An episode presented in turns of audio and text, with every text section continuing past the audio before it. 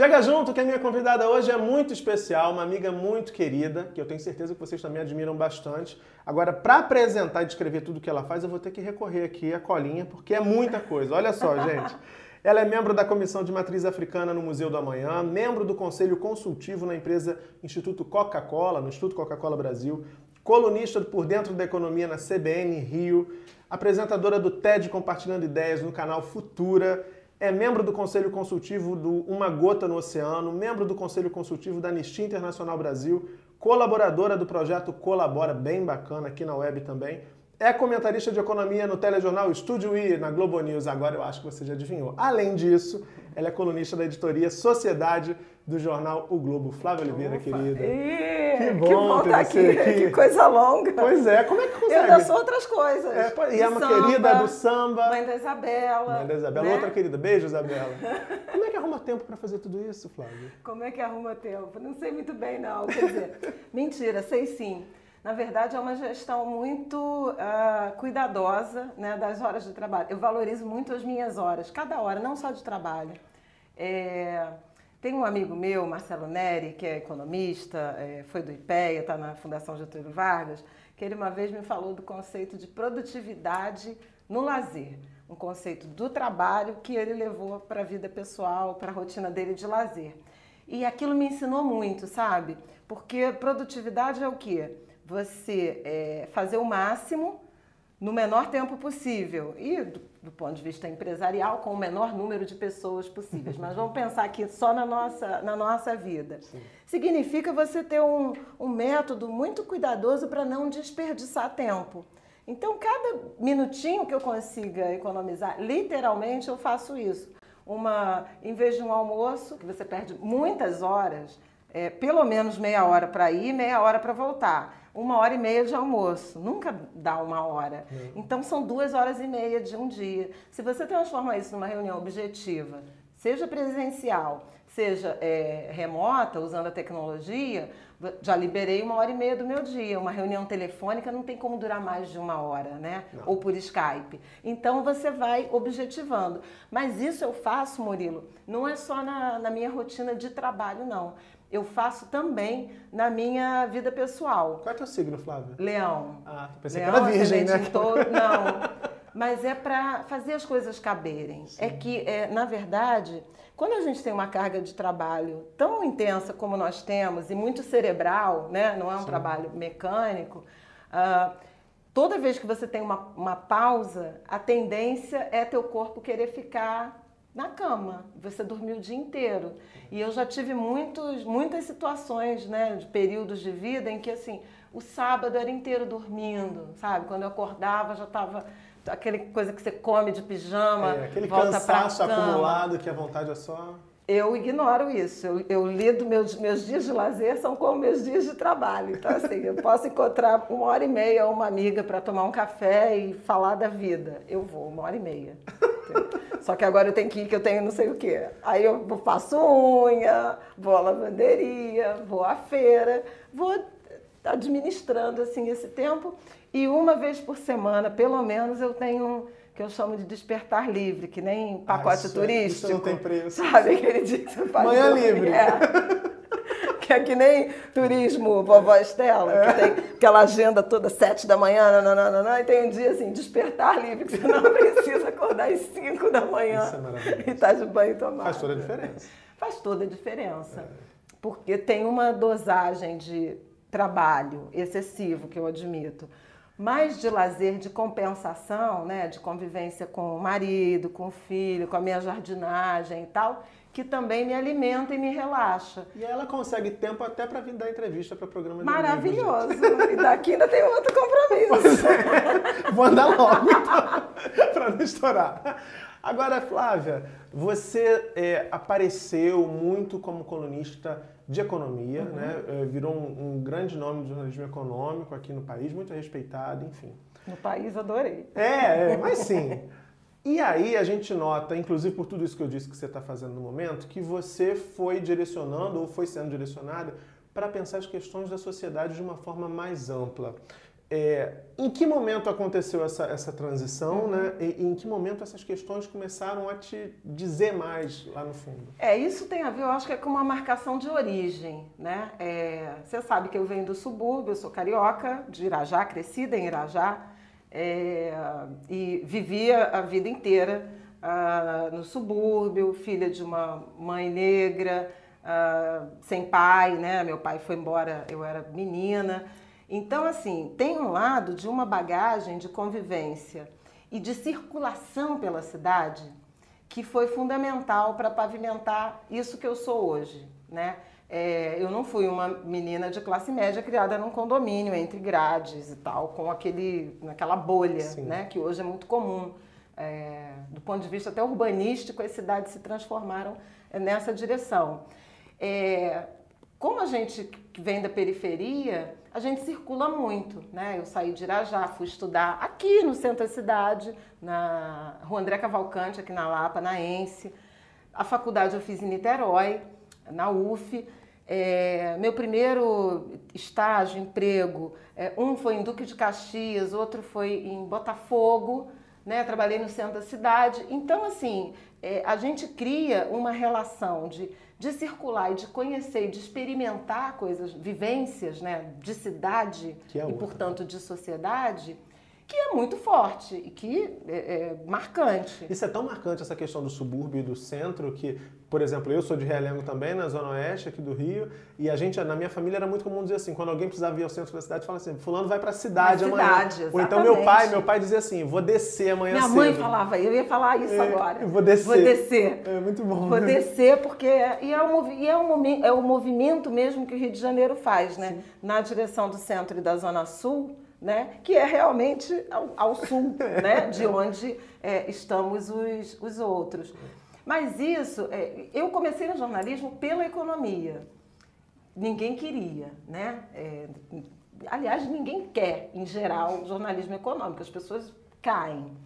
Eu, na verdade, é, caí, mas caí com um caminho já um pouquinho determinado, porque eu estudei estatística no ensino médio. Eu tenho uma formação de técnica em estatística. E essa intimidade com números uhum. foi que me levou para o jornalismo econômico. Eu tive uma oportunidade no Jornal do Comércio, trabalhei lá por dois anos, então foi, meu, foi um celeiro, né, uma, uma incubadora, né, é, como eram esses jornais é, de economia no, no, passado, né, que tinha muito mais, eram mais numerosos. E é, quando eu fui para o Globo, eu já cobri economia, mas é, fui passando por algumas áreas. Quando eu caí na macroeconomia, eu comecei a me interessar é, do ponto de vista de acesso à informação e, sobretudo, a estatísticas pelos indicadores sociais.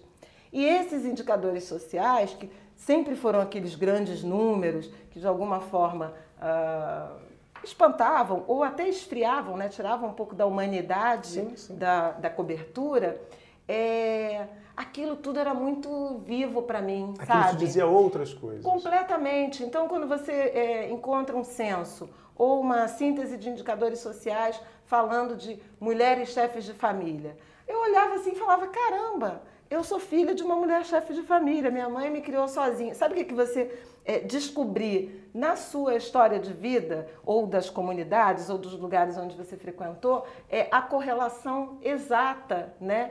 É, dessas estatísticas, dessa produção mais macro do país. Aí meu jornalismo foi é, caminhando nessa direção, né? É, do, do, da economia, eu, eu gosto de chamar de socioeconomia. Eu falo de outras dimensões da economia, finanças, a macro mais Fala dura. Fala lá do GPM, das Selics Exatamente, da vida. Das Selics da vida, dos PIBs, de tudo.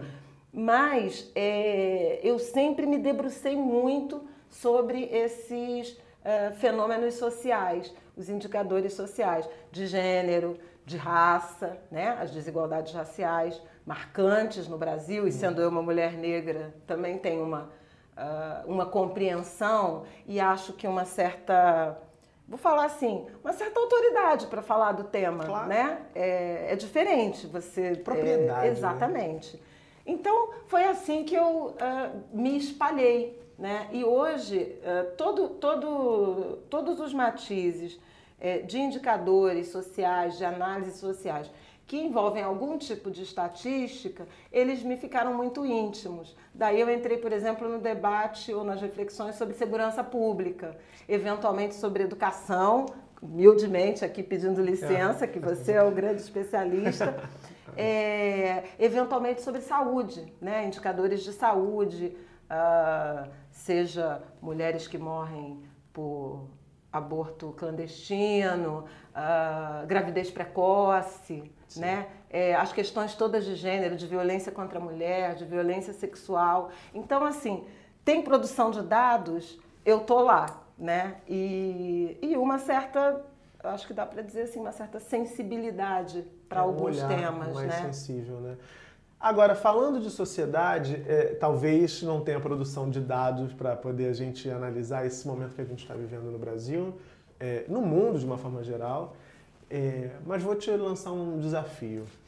Como é que você descreveria a sociedade para um internauta do Uzbequistão que esteja nos vendo agora? Sociedade brasileira, que momento é esse que a sociedade brasileira está vivendo? Estou me referindo, além da polarização política, a, a, a uma certa onda, não é nem uma certa, uma onda conservadora uhum. de valores muito questionáveis e que a gente imaginava que já estavam né, lá para trás, no nosso passado, na nossa história. É. Como é que você descreveria esse momento? Talvez o. Eu acho que polarização é uma palavra que define, intolerância é uma palavra que define.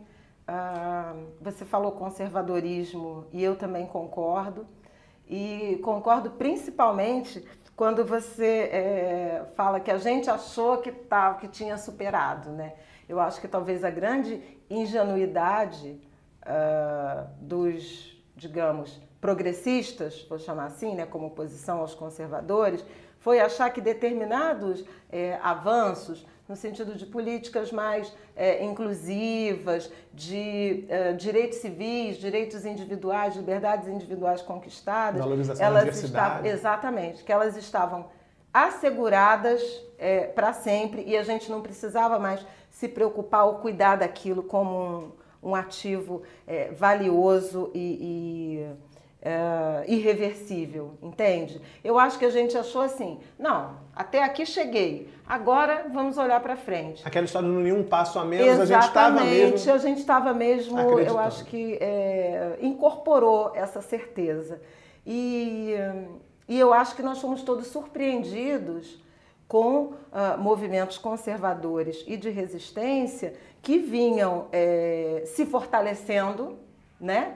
É, de alguma forma uh, silenciosamente ou, ou, ou, não tão uh, mas, não tão, com tanto barulho e é, de repente uma onda conservadora que não é especificamente do Brasil. A gente viu processos eleitorais né é, e, e, tendências e uh, fragmentação e disputas mundo afora eu acho que tem a ver um pouco com o ambiente de crise é, econômica global a partir de 2008, 2009, em que você teve uma alta grande, por exemplo, do desemprego nos mercados europeus, e, e, americanos também. Então aí você, é, a partir daí, você puxa é, a pena, né? Ou a galinha, como dizia o ministro, acho que era o ministro Orizavaz que falava, você puxa uma pena e vem uma galinha, da, da xenofobia, né? É, do preconceito. E a partir daí isso vai gestando, né? Tem lideranças políticas que se aproveitam disso por, uh, digamos, crença genuína, mas às vezes por oportunismo político, um populismo, um moralismo é, absolutamente uh, de, de ocasião, né? Para aproveitar ondas uh, eleitorais. Onda, né? Exatamente. E aí você viu isso é, acontecendo, se multiplicando mundo afora. Vários países europeus viveram é, sob espreita de eleições é, de grupos absolutamente conservadores e alguns, embora tenham é, não, não é, eleito, França, é, a própria Alemanha, a Holanda, mas viram a participação dos grupos mais, mais conservadores, a dita extrema-direita, avançar, né? A Alemanha, crescer. desde a Segunda Guerra Mundial, pela primeira vez, tem novamente um partido de extrema-direita com lugar no assento no parlamento. Né? Exatamente. Nos Estados Unidos, é, Donald Trump, que também é, é, simboliza muito essa frustração, né? Agora, é, e o Brasil é, não está fora, né? Não está fora do planeta. Então, é, esses grupos mais uh, mais conservadores, para ficar usando um termo assim bem suave, né? É, eles foram ganhando corpo, né? É, ganhando espaço, ganhando interlocução. A gente tem um fenômeno que é muito novo, mas que é também determinante, a internet, né? É, essa massificação das redes sociais que dá muita voz, né? É. Dá muita voz para coisa muito boa, mas dá muita voz para muito lixo. Para fake news, por Isso. exemplo. Isso. Então, assim, é, é uma onda é, muito forte. Falando que a gente está assim, num, num caixote, né? É, era, era, meio que esperado se a gente pensar que, que os ciclos, que a história, né? Ela vai se desenhando em ciclos, né? Em ciclos de uh, algum avanço, outro é, retrocesso, mais intolerância, mais democracia, mais liberdade. Eu acho que a gente está num momento é, agudo de é, retrocesso ou ameaças de retrocessos né, em outras áreas. E eu espero que esse vento passe logo, né? Esse Esperamos. furacão.